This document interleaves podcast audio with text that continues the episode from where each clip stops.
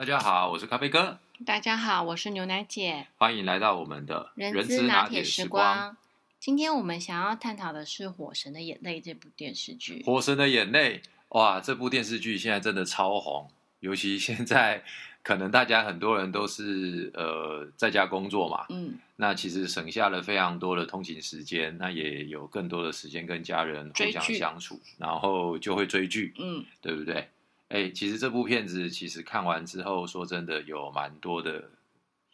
感受，嗯，那纠结纠纠结也没到那么严重啊，但是就是呃不禁的会去想到很多很多的东西，当然也难免就会反映到在每天的工作的过程当中，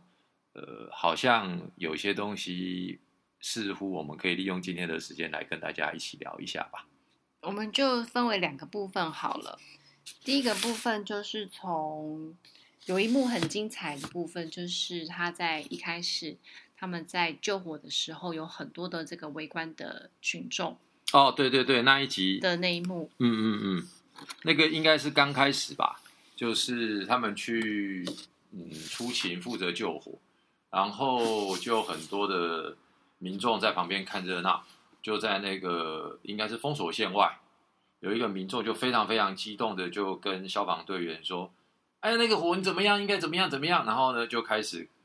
就是好像说那个消防队是非常的不专业，怎么会是呃这样子的在在救火的动作？那这一幕其实我个人的感受是非常深刻，呃，因为《火神的眼泪》这一个电视剧里面其实。隐含了，或者是他特地去彰显了很多议题在里面。那从刚刚这个这个角度，其实让我不禁也想到我们平常在工作上，因为在工作上，我想有很多事情都是必须要靠团队一起来的，反而大家并不是一个在防火呃在个封锁线外的民众，大家都是团队的一员，所以每个人都尽心尽力的想要在自己的工作岗位上。贡献出自己的专业，确保这个任务，呃，这个专案最后是能够顺利完成，而且是得到一个很好的成绩。可是，往往也就是因为这样子，所以，呃，负责这个专案的最高的主持人也好，或者是专案经理也好，他们就会接收到来自各个不同单位，或者是来自于各个不同事业体的主管。的一些期望或者是指导吧，就比如说你在做一个案子，有很多的单位主管、其他单位主管啊，或者是同事啦，或者是高阶主管，呃，在指导或者是命令，呃，或者是提供一些意好心的意见，对对对，善意的这个建议。嗯，不过这个说起来哦，还真的就是。呃，在越大型的公司，尤其是呃比较国际化或者是呃走矩阵型组织的公司，其实很多的主管们应该都会面临到就是公公婆婆太多的这种状况，嗯，会变得是莫衷一是，因为大家都想把事情做好。那但是我觉得，呃，怎么样来面对一个这样的状况？有两个很重要的事情，第一个就是这件事情的本质，也就是当初想要有这个任务或者是有这个专案，他最刚开始想要达到的那个目的是什么？我觉得我们要随时的放在心里，这是第一个。因为有了那个目的，所以呢，我们就会期望最后有一个什么样的结果，而那个结果就是我们的目标。哦，可能是要业绩，或者是新产品上市的销售量，或者是我们的客户的服务满意度要改善从多少到多少等等。那其实这些都是最后的目标，也就是最后想要达到的。可是我们还是不能够忘记当初为什么要设这些目标的目的性是什么。我觉得这个就是最重要的。那当我们在面临到不管是上级长官，或者是其他协作单位的呃平行部门，甚至于是执行过程当中我们的下属，大家都会提出很多很多不同的意见跟看法。但是只要我们掌握了这两件事情，我觉得他们给了很多宝贵的意见，我们就可以很轻松的知道哪些是我们应该要纳入考量，哪些我们应该要立刻来做改变，那哪些可能我们就先放着，就把它当成是一个善意的提醒就可以了。哦，我想这是第一件第一个部分。第二个部分就是在这么多的亲朋好友的关心的过程当中，我们自己的情绪可能也必须要有一个非常健康的管理，因为有些时候他们可能是从他们的专业角度来提供一些意见，但是从我们的角度听起来是非常的，嗯，像批判，呃，可能像批判，对。那或者有可能是很刺耳，或者是我们会很不屑，因为它并不是我们这个方面的专业，嗯，它是最后必须协作的一部分的单位的人员而已，所以我们的内心就会有很多的小剧场发生的。但是这些小剧场，我们如果能够回到刚刚我们一起在聊的，就是当初的目的跟我们最后要达成的目标，如果我们很明确的话。有再多的指导，有再多的呃指教，有再多的冷嘲热讽，我觉得我们就可以更呃处之泰然的去面对这一切，因为不要让我们的情绪，不要让我们的心情去影响到最后执行任务的判断跟最后达到的品质，这是非常重重要的一件事。就是 EQ 要稳定一下。对。不要受到影影响。对，那至于就是主管或者是周边的人员对于我们的意见，呃，是有帮助的，我们就采纳。那如果是说是枝微末节的调整，不是那么重要，而且不影响到他的目的跟结果的话，其实有时候调稍微调整一下也是无妨的。对，没错。不过坦白说，这个说起来很简单。以我自己的经验来讲，就是在。一些公司的公公婆婆真的太多了，那个当下的情绪，呃，人家其实都是善意的，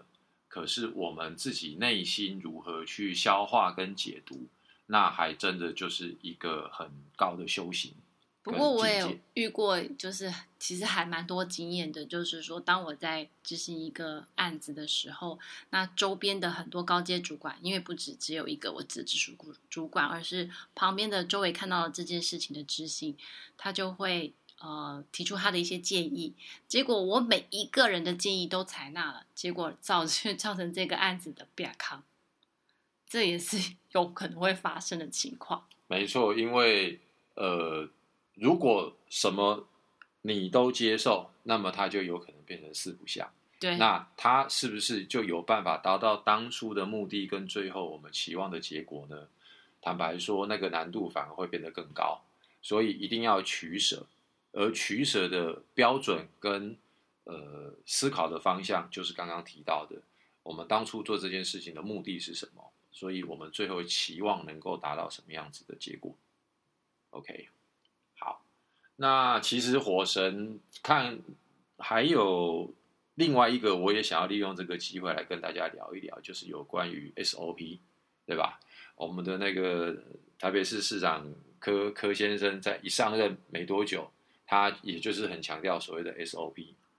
因为 SOP 它代表的事情是在千锤百炼完了之后的一些必要关键的程序跟做法。不仅可以让新进的人员不熟悉这项业务、不熟悉这项任务的人员能够快速上手，而且产生生产力。更重要的事情是，它能够避免掉一些不应该发生的错误。嗯，或者是对，这非常重要。或者更基础来讲，就是呃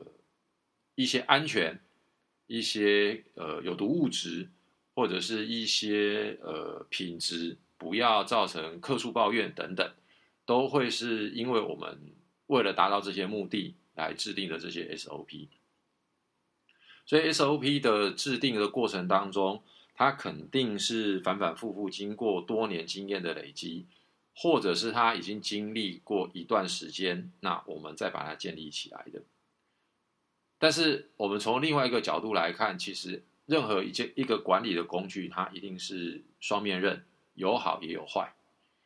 我的观念是，所有的管理制度规章，它大概是用来呃管理百分之八十的人，所以在整个团体团队当中，肯定在常态分配的过程当中，有一些是特别优秀的，有一些可能是比较不是那么受规范的，而我们 SOP 的规范就是为了避免这两群人。他们太过于聪明，或者是太过于有自己的想法，而导致了最后的成果出了一些问题，呃，甚至于危害到呃他人的这个过程。但是从制造业的角度来看，这是一个必要的；从服务业来看，它也是一个必要的。只是在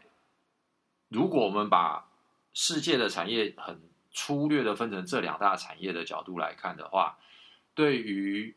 服务业，我可能会有一些想法，是在于这些 SOP 的目的，它不外乎就是为了提高客户的满意度，强化客户体验，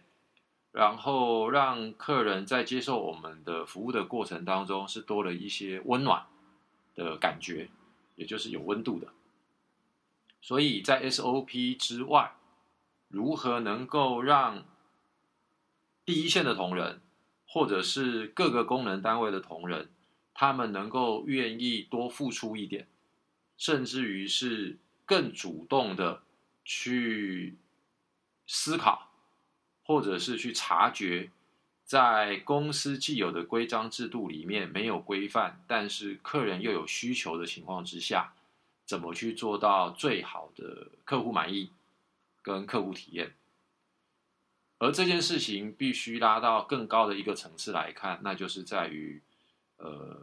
企业主，也就是可能是这个创始者，或者是目前的呃最高的经营管理者，总经理或董事长，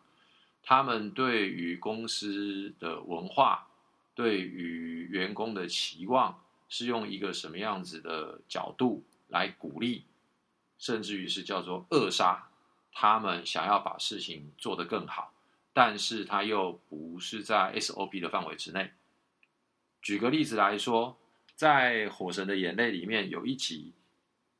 呃，他们出动去呃协助一对呃老爷爷老奶奶，老奶奶已经是癌末的状况，他们住在深山上面非常偏远的地方，那是他们从小长大的环境。那也没有小孩，没有任何的亲人。那个老奶奶在救护车上面奄奄一息的说：“如果能够再回到他小时候玩耍的海边，让他再看一眼的话，那么他觉得此生也就无憾了。”但是按照急救要送到医院的 SOP 是不可以绕路到任何其他地方。必须以最短的距离送到医院里面做急救。当里面的消防队员应该是子林，他请示了这个勤务中心之后，勤务中心给他的回答还是一样，请他直接送往医院。这个时候，他们的内心是非常挣扎的，因为连这个癌末的老奶奶的先生，就是那个老爷爷，也都说可不可以请他们帮一个忙。也就多绕个五分钟到山下的海边看一下海。